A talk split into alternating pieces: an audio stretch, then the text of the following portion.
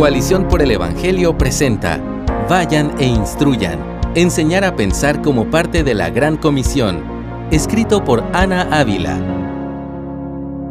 ¿Por qué saliste corriendo hacia la calle?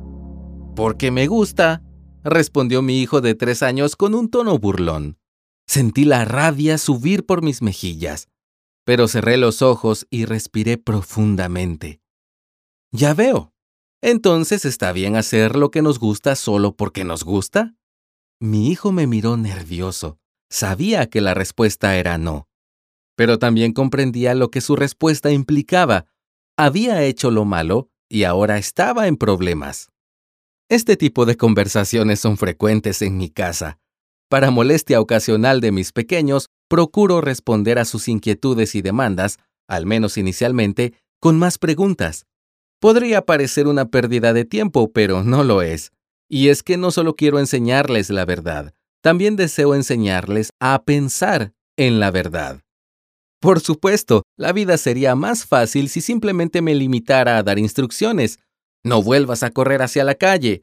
Pídele perdón a tu papá por esa rabieta. Pon la basura en su lugar.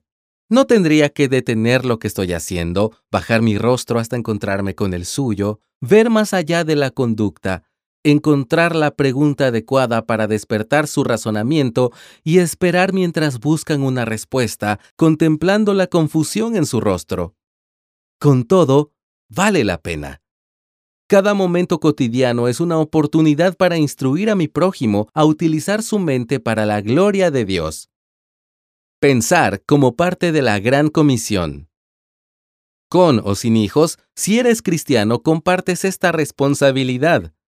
Tu misión en la vida incluye la tarea de llevar a otros a pensar de una manera que honre a nuestro Señor. Parte crucial del llamado de todo discípulo de Jesús es hacer más discípulos de Jesús.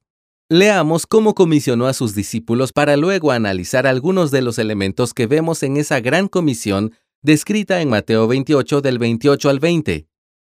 Acercándose Jesús les dijo, Toda autoridad me ha sido dada en el cielo y en la tierra. Vayan, pues, y hagan discípulos de todas las naciones, bautizándolos en el nombre del Padre, y del Hijo y del Espíritu Santo, enseñándoles a guardar todo lo que les he mandado. Y recuerden, yo estoy con ustedes todos los días, hasta el fin del mundo. Enseñándoles. A veces actuamos como si nuestra labor como cristianos fuera traer gente a la reunión de la iglesia, enseñarles lo básico acerca de Jesús y motivarlos a que se bauticen. Predicar el Evangelio y bautizar a los convertidos son, por supuesto, aspectos cruciales de la misión que Dios nos encomendó, pero no son toda la historia. Nuestro llamado es a ser discípulos de Jesús, aprendices y seguidores, no fanáticos entusiasmados que solo repiten lo que otros dicen y hacen lo que otros hacen, sin comprender por qué.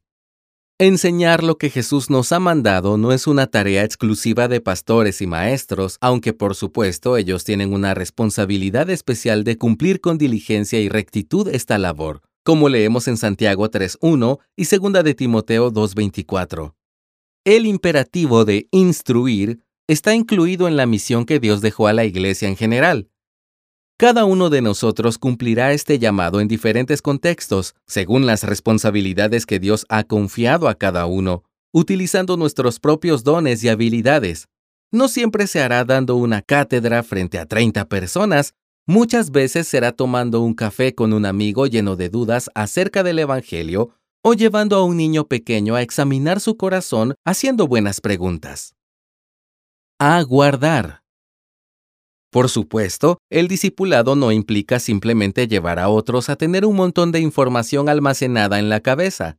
Queremos que las personas abracen la palabra de Cristo, la atesoren, la pongan por obra, la guarden.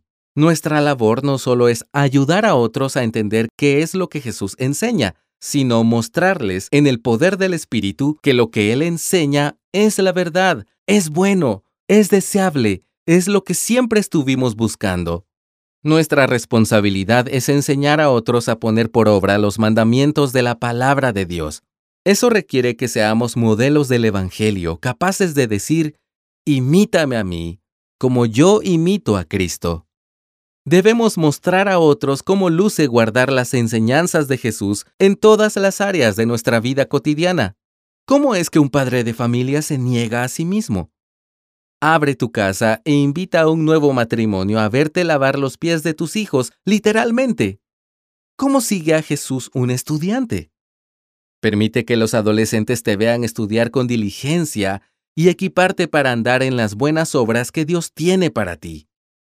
¿Cómo es que una mujer jubilada vive para Dios?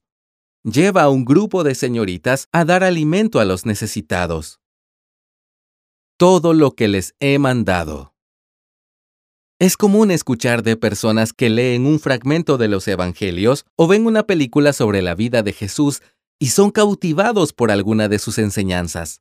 Abrazan a Cristo no como el Mesías, sino como un buen maestro que comparte cosas lindas sobre cómo ser personas ejemplares. ¿Quién les enseñará lo que Jesús realmente dijo de sí mismo? El que ama al Padre o a la Madre más que a mí, no es digno de mí. Y el que ama al Hijo o a la hija más que a mí, no es digno de mí. Porque el que quiera salvar su vida la perderá, pero el que pierda su vida por causa de mí la hallará. Mateo 10:37 y 16:25. Somos llamados a proclamar lo que el Señor proclamó, que Él es el Hijo de Dios, que su sacrificio es para el perdón de los pecados, que no hay camino al Padre sino a través de Él, que debemos amarlo por sobre todo, que debemos tomar la cruz, morir a nosotros mismos cada día y seguirlo. Por otro lado, así como no alteramos su enseñanza al restarle, Tampoco le añadimos, sabiendo que los fariseos fueron amonestados por enseñar normas de seres humanos como si fueran las de Dios. Lee Marcos 7 del 6 al 13. Instruye a pensar. Los discípulos de Jesús que somos llamados a formar dedican la vida entera a conocer todo aquello que Jesús enseñó. Abandonan todo para tomar su cruz y seguir al Maestro. Eso empieza, claro está, por familiarizarse con el contenido de su palabra, pero no termina ahí. No basta con volvernos expertos en los juegos de preguntas y respuestas de la Biblia. Es preciso que también seamos instruidos en cómo la palabra de Dios afecta la manera en que pensamos acerca de todo lo demás. Como escribió C.S. Lewis, creo en el cristianismo como creo que el sol ha salido, no solo porque lo vea, sino porque gracias a eso puedo ver todo lo demás. Obedecer el mandato de ir e instruir no será fácil, pues vivimos en una cultura que favorece lo inmediato, el entretenimiento barato y lo superficial. Estamos siendo entrenados no para la meditación prolongada en las verdades profundas acerca de Dios, su palabra y el hermoso mundo que Él creó, sino para aburrirnos tras unos segundos y pasar a lo siguiente. Nuestras mentes están ahogando en la vanidad y nosotros lo estamos permitiendo pero no tenemos que hacerlo. Arrepiéntete. Toma un tiempo para considerar cómo has usado tu mente y cómo, por extensión, has llevado a otros a usar sus mentes. Alguien te está mirando e imitando, quieras o no. Si has fallado en amar a Dios con toda tu mente y en instruir correctamente en palabra y obra a otros discípulos de Jesús, arrepiéntete. Pídele al Señor nuevas fuerzas para obedecerle. Gózate en que Dios te perdona en Cristo Jesús y en que Él te da todo lo que necesitas para cambiar de rumbo y caminar en obediencia. Cultiva tu mente cada día en la verdad y la justicia. ¿De qué estás llenando tu mente? ¿Cómo estás fortaleciendo tu razonamiento?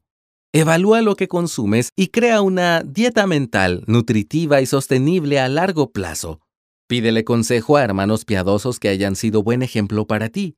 Pasa tiempo continuamente en la palabra y la oración. Lee buenos libros. Escucha buena música y evita a toda costa el contenido basura que puede ser entretenido en el momento, pero que al final te deja vacío y asqueado. Escucha y haz preguntas. Quizá estás muy acostumbrado a decirles a otros qué creer y qué hacer. Este tipo de instrucción es buena y necesaria, pero no es suficiente.